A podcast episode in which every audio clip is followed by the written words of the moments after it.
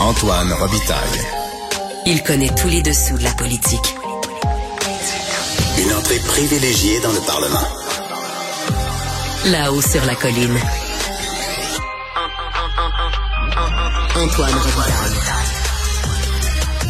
Bon mardi à tous. Aujourd'hui à l'émission, avec l'historien Éric Bédard et le politologue Frédéric Boilly, on parle du conservatisme. On se demande quelle mutation a subi le conservatisme pour que des personnalités comme Éric Duhem, Pierre Poilievre et Daniel Smith, la nouvelle première ministre albertaine, puissent désormais revendiquer cette étiquette. Même Jason Kenney, le prédécesseur de Smith, a quitté ses fonctions en soulignant que le conservatisme, ce n'est pas le radicalisme, c'est le respect des institutions, la modération et le respect des traditions.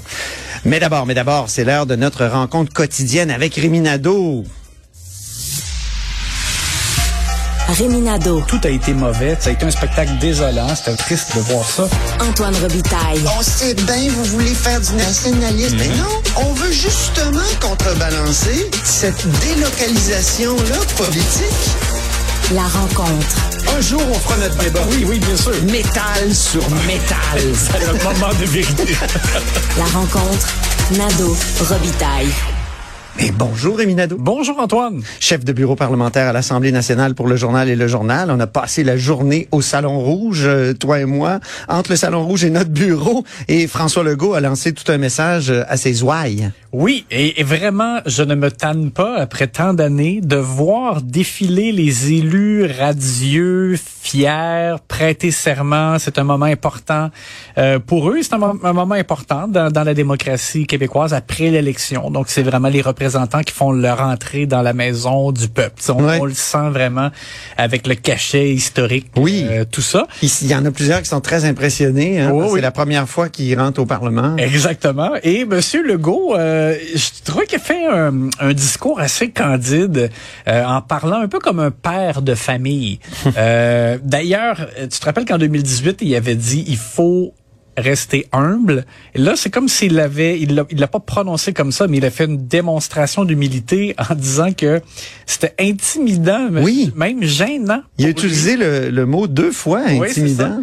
Pour lui d'être comme le, le- le capitaine du navire, d'avoir réussi à convaincre tous ces gens-là qui, qui ont beaucoup de talent, qui ont accepté de, de mettre de côté des carrières pour suivre François Legault euh, dans la CAC. Et comme bon père de famille, ben, ce qu'il a dit justement, c'est que la CAC c'est une famille qui a des gens de différents horizons, qui avaient des historiques politiques complètement même aux antipodes parfois. Et, euh, et Mais là- il a peur de la chicane. Hein? Exact, parce que c'est ça, il a dit, je ne tolère pas qu'il y ait de chicane dans la famille. Et il a lancé le message en disant, on est, euh, on est capable de se parler en privé, de, de, de débattre. De tout se dire au De caucus. tout se dire exactement. Et après ça, par contre, quand on sort sur la place publique, là, on est un bloc uni, impossible à traverser. Donc, ça voulait dire à la fois, euh, il faut être capable d'avoir les discussions à l'interne, mais après, il faut avoir la discipline de respecter la ligne de parti. Absolument. Alors, il y avait vraiment un message très fort euh, à ce sujet-là. Et en même temps aussi à l'égard de ceux qui vont être déçus de ne pas se retrouver dans le Conseil des ministres. Parce que c'est jeudi que la sermentation du Conseil des ministres. Monsieur Legault a l'air de trouver ça difficile de faire les choix. Euh, de, on dirait qu'il ça a l'air dur pour lui de, chercher à ne pas déplaire euh, aux gens justement qu'il a recrutés et qui ont des, attentes. Alors il a dit aussi donc un, un peu sur le ton de la blague, mais que c'était un, il, il disait Brigitte Legault là dans, dans son discours, c'est ça qui, qui nous raconte. Son organisatrice principale. Oui, il disait c'est un beau problème. Puis là, là, il a dit et ça reste encore un problème pareil aujourd'hui, tu sais, avec tous les euh, les gens autour de lui qui étaient là, euh, dont il vantait justement les, les aptitudes, euh, les qualités.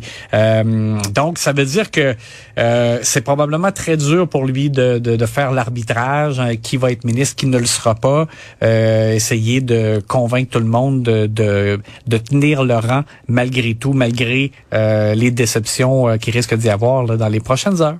Plus tôt, il y avait Dominique Anglade, donc euh, qui euh, a elle aussi procédé à la sermentation de tous ses députés. Et, et comme le soir de la victoire, elle, elle- pas la victoire, mais de l'élection, on avait l'impression justement qu'elle avait gagné. Oui, ben oui. Il y avait, il y avait un enthousiasme là euh, Ah oui. délirant. euh, Pour la pire performance du Parti libéral de l'histoire. Oui, oui, tu fais bien de souligner parce qu'effectivement, ça criait de joie. Là. Il y avait vraiment, c'était comme si on accueillait une rockstar là, au Salon Rouge. Euh, Dominique Anglade, elle, de son côté, a parlé de lucidité à l'égard euh, du résultat de, de l'élection.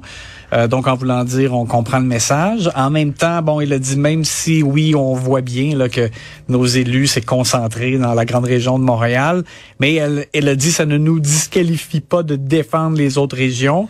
Puis là, elle a fait la nomenclature de différents problèmes qui frappent euh, les Québécois, les Québécois pris à la gorge, qu'elle a dit, avec les hypothèques, tout ça, le manque de personnel, le réseau de santé qui craque euh, sous la pression. Donc, elle a fait un peu une nomenclature euh, des, des priorités, visiblement, pour l'opposition libérale. Ce qui était particulier après, Oui. euh, coup après coup, euh, c'est que dans son point de presse, elle a été questionnée sur son leadership. Il y a eu à quelques reprises des textes. Il y en a eu chez nous au journal, il y en a eu ailleurs, euh, des textes dans lesquels il y avait des membres de la famille libérale d'aujourd'hui ou d'hier qui manifestaient vraiment de l'insatisfaction, clairement, à l'égard de la campagne électorale, à l'égard du leadership de Mme Anglade, mais toujours sous couvert de l'anonymat. Et euh, donc, Mme Anglade, euh, Elle a pu se réfugier derrière ça. exact. Derrière le fait que c'était des commentaires anonymes. Oui, elle disait un Puis peu, euh, on, on oui. verra s'il y a des y en a qui parlent, puis tu sais, qui, qui sortent à visière levée, autrement dit. Puis le collègue Marc-André Gagnon essayait toujours de lui faire dire est-ce que vous voulez un, un vote de confiance rapide pour mettre ça derrière vous? Puis là, elle, elle semblait complètement dépassée. On dirait qu'elle était pas prête à la question. Ça m'a surpris. Elle a dit, oh, on est le 18 octobre, là. C'est pas le temps de se poser cette question, mais je m'excuse, mais ça, c'est une question qui va lui être posée constamment Et- en et- raison des circonstances. C'est ça, on sent, on sent qu'il y a un feu qui couvre. Et, euh, et ce qui était particulier aussi, c'est André Fortin, qui était leader euh, du parti et Ben oui. ne le sera plus parce que le Dominique Anglade a choisi de mettre Marc Tanguay. Moi, je suis surpris en, passant. On est bon, on était en vacances la semaine dernière, on n'a Mhm. pas pu s'en parler. Et moi, je suis déçu. André Fortin, je trouvais qu'il était bon leader euh, pour euh, le Parti libéral. Euh, Marc Tanguay, c'est c'est quelqu'un de chicanier, il faut le dire. On a beaucoup dit euh, cette chose-là à propos de Nathalie Roy. Mhm.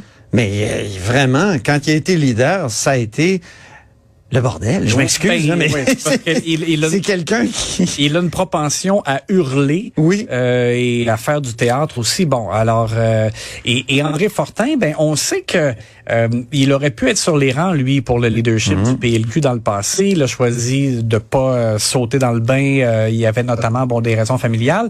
Euh, bon là, là on le questionne sur le leadership de Madame Anglade. Puis il a dit Madame Anglade a ma confiance aujourd'hui, tout ça. Puis on verra après là le- c'est les militants Mhm. Bon.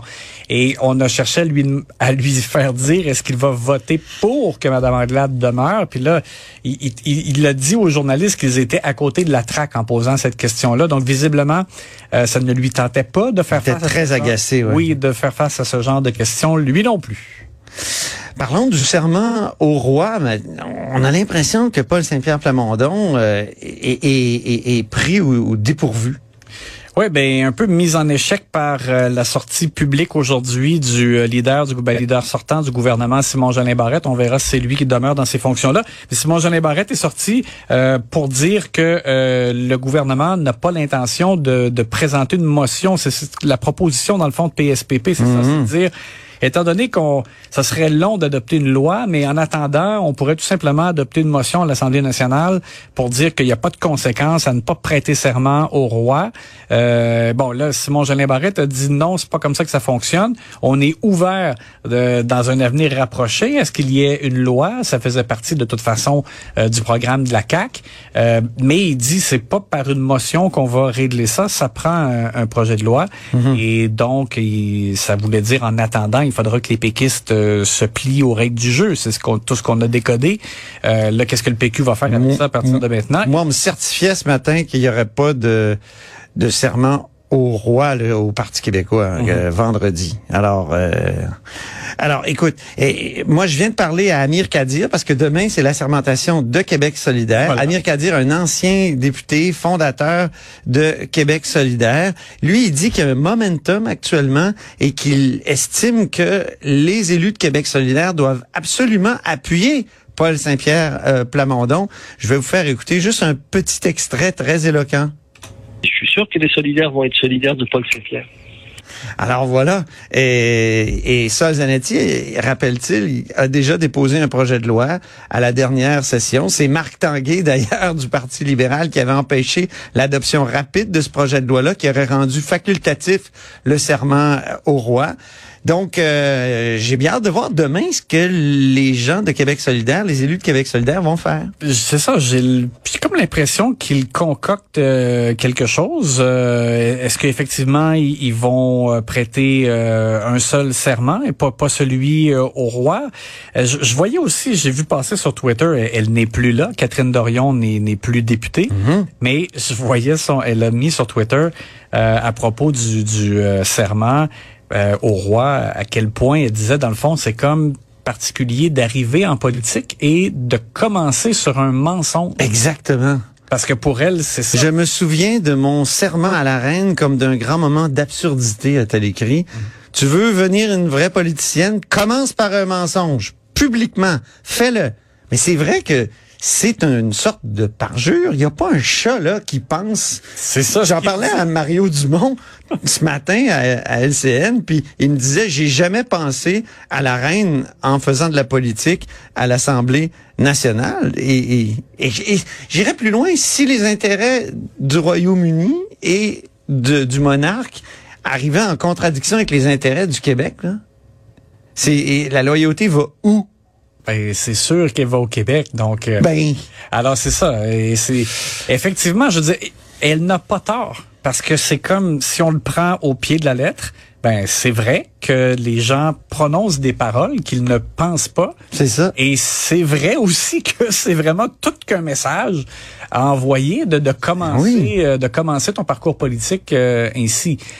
Alors, euh, moi, je suis, euh, je suis d'avis comme toi. J'ai vu euh, ce que tu as écrit, puis je, pense que la, je pense qu'il faut pas lâcher le morceau vraiment à ce sujet-là pour qu'on s'en débarrasse une fois pour toutes. Peut-être que ça va prendre un peu de temps. Peut-être que ça va se faire rapidement, je sais pas. Mais j'ai l'impression que ça va prendre du temps. Merci beaucoup, Rémi. Rémi Nadeau, on se reparle demain? À demain. Super.